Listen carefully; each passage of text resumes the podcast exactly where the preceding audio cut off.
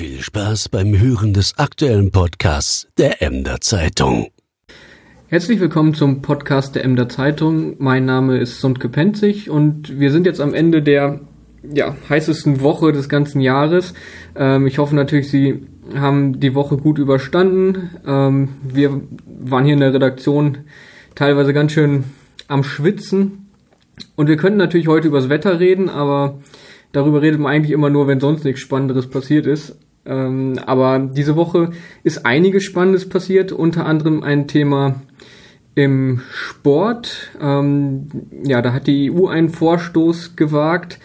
Und um darüber zu reden, sitzt heute neben mir Patrick van Hofe. Er ist ähm, Redakteur in der Sportredaktion. Moin Patrick. Ja, moin Sunke. Ja, Sie merken schon, wir duzen uns untereinander. Ähm, ja, Patrick, was, was plant die EU oder was, was ist Thema? Ähm, die EU hat sich einfach mal kurz an entschlossen, ähm, dass das Mikroplastik, was auf Kunstrasenplätzen verarbeitet wird, dann doch wohl ein bisschen mehr gef äh, gefährlicher ist als gedacht. Ähm, jetzt haben sie sich überlegt, hey, wir können das ja auch mal verbieten. Ähm, das hat für einen kleinen bis sehr großen Aufschrei gesorgt, in, vor allen Dingen in der Fußballszene. Mikroplastik, ja, das ist ja generell ein, ein Thema, was die EU umtreibt. Ähm, da ging es ja bisher immer so um, um ähm, ja, Kosmetikartikel, Reifenabrieb, wo Mikroplastik entsteht. Ähm, wie, wie entsteht das auf Sportplätzen?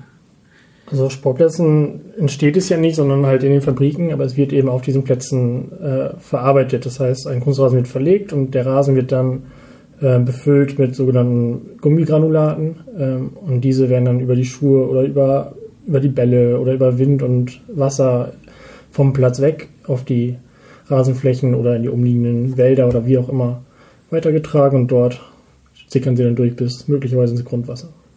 Also ähm, für mich als äh, Fußballlein, es geht gar nicht um die um die Plastik-Grashalme sozusagen, sondern um um ein Granulat, was da irgendwie aufgebracht wird. Genau, es geht quasi um die kleinen schwarzen Kügelchen, die jeder kleine Junge zwischen 6 und 12 schon mal mit nach Hause gebracht hat, der Fußball interessiert ist, wenn er in einer Soccerhalle war oder ähnlichem. Äh, die halten sich auch da schon sehr hartnäckig und tun das anscheinend auch in der Natur. Wofür, wofür sind die überhaupt da? Also warum, warum bestreut man die Plätze damit? Ähm, es ist einfach angenehmer. Also zum einen ist es natürlich auch schonender für den Platz, klar, weil wenn eine Grätsche zum Beispiel passiert, hat man da oft ganz große Schlieren im Naturrasen drin. Das gibt es beim Kunstrasen so nicht. Ähm, aber warum das Granulat? Ähm, ist zum einen ein Kostenpunkt, denn das Gummigranulat, worum es jetzt in, insbesondere geht, ist zum einen die etwas günstigere Variante dessen, was angeboten wird. Und zum anderen ist es äh, auch sehr schonend für, den, für die Gelenke eines Fußballers, für den Abrieb oder die Abnutzung der einzelnen Teile eines Sportlers. Mhm, das klingt ja eigentlich ganz gut, aber jetzt ist es in Verruf geraten. Ähm, dabei sind Kunstrasenplätze ja eigentlich ja so, so das, was, was alle haben wollen. Also jetzt auch gerade in Emden und Hinte gibt's ja neue Plätze, da haben wir auch lange drauf gewartet. Ähm, müssen die jetzt wieder abgerissen werden oder?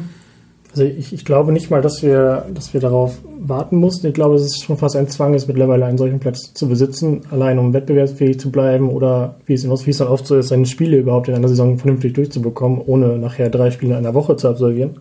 Weil sie witterungsunabhängig dann sind, oder? Genau, weil die Saison geht ja meistens vom, ja, vom August bis in den Anfang Dezember rein, Ende November, Anfang Dezember. Und dann ist ja die Winterpause. Aus Friesland ist die Winterpause ja meist nicht der Winter, sondern ein etwas herbstlicheres Wetter. Das heißt, erst nach dem Winter sind die Plätze so richtig schön matschig und tief und typisch aus Friesisch eben. Und diese ganzen Probleme kann man beim Kunstrasenplatz eben etwas einfacher umgehen, geschweige denn von den Trainingsmöglichkeiten, die man darauf hat. Wie sieht das denn jetzt aus in, ähm, ja, in Emden und, und in Hinte, wo die Plätze neu sind? Ähm, ja, muss da jetzt was geändert werden? Ähm, Stand jetzt muss noch nichts geändert werden. Das war bisher nur ein, ein Vorschlag, den die EU-Kommission dort getätigt hat.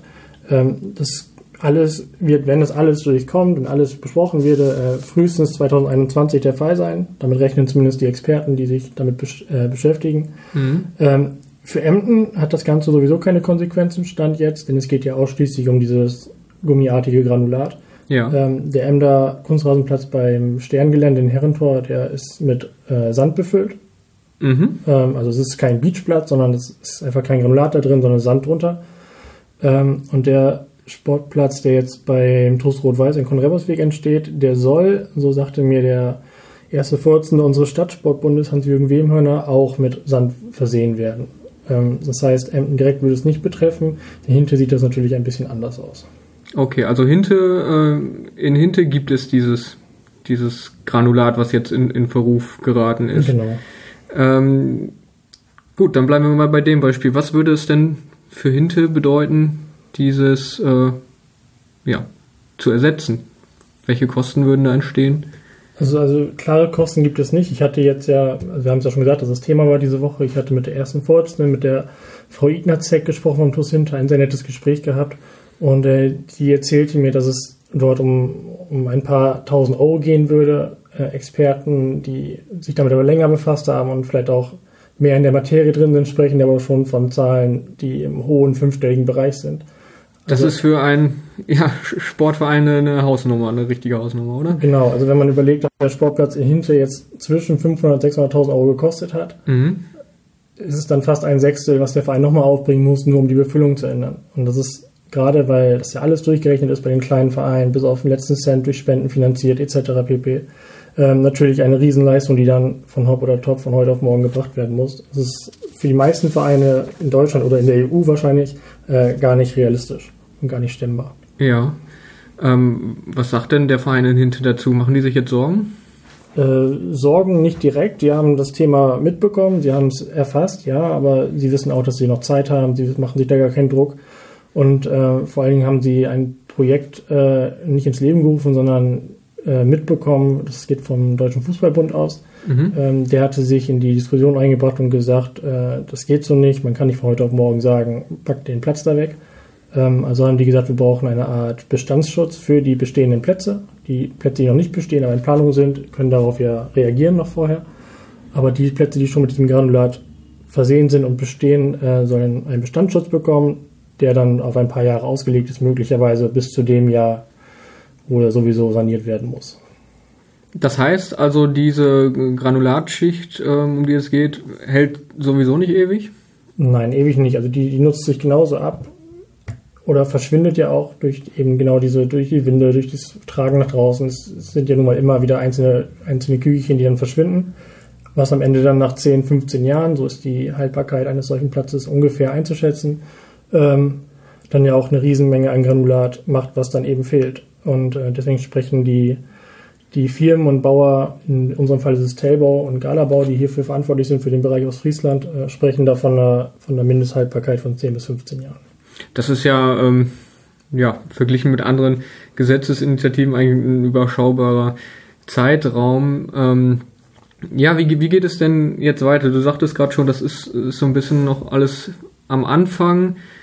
Ähm, und im Prinzip kommt es ja dann darauf an, welche Frist die, die EU da setzt. Ähm, ja, wann, wann dürfen wir denn da mit Neuigkeiten rechnen? Mit Neuigkeiten vermutlich täglich, aber mit hand, handfesten Dingen vermutlich nicht, vor allem nicht mehr Anfang diesen, äh, Ende diesen Jahres, Anfang nächsten Jahres.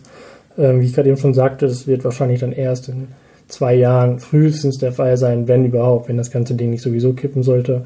Aber es ist halt ein Aufreger gewesen, weil man sich ausgemalt hat, was wäre denn wenn. Und ähm, das hat halt viele kleine Vereine sehr beschäftigt. Hm. Ja, dann würde ich sagen, wir gucken mal gespannt äh, auf die weiteren Nachrichten in diesem Bereich. Wenn Sie das Thema mehr interessiert, dann ähm, lege ich Ihnen ans Herz, morgen in die Emder Zeitung zu schauen. Dort gibt es nämlich von dem Kollegen äh, Patrick van Hofen, mit dem ich gerade gesprochen habe, eine Sonderseite zum Thema Kunstrasenplätze. Dort auch das angesprochene äh, Gespräch mit der Vereinsführung in Hinte. Ja, dann würde ich nur sagen, ähm, genießen Sie das Wochenende nach dieser heißen Woche. Es soll ja ein bisschen abkühlen. Und wir hören uns nächste Woche wieder mit dem Podcast der Emder Zeitung. Abonnieren Sie uns. Und ja, tschüss. Tschüss.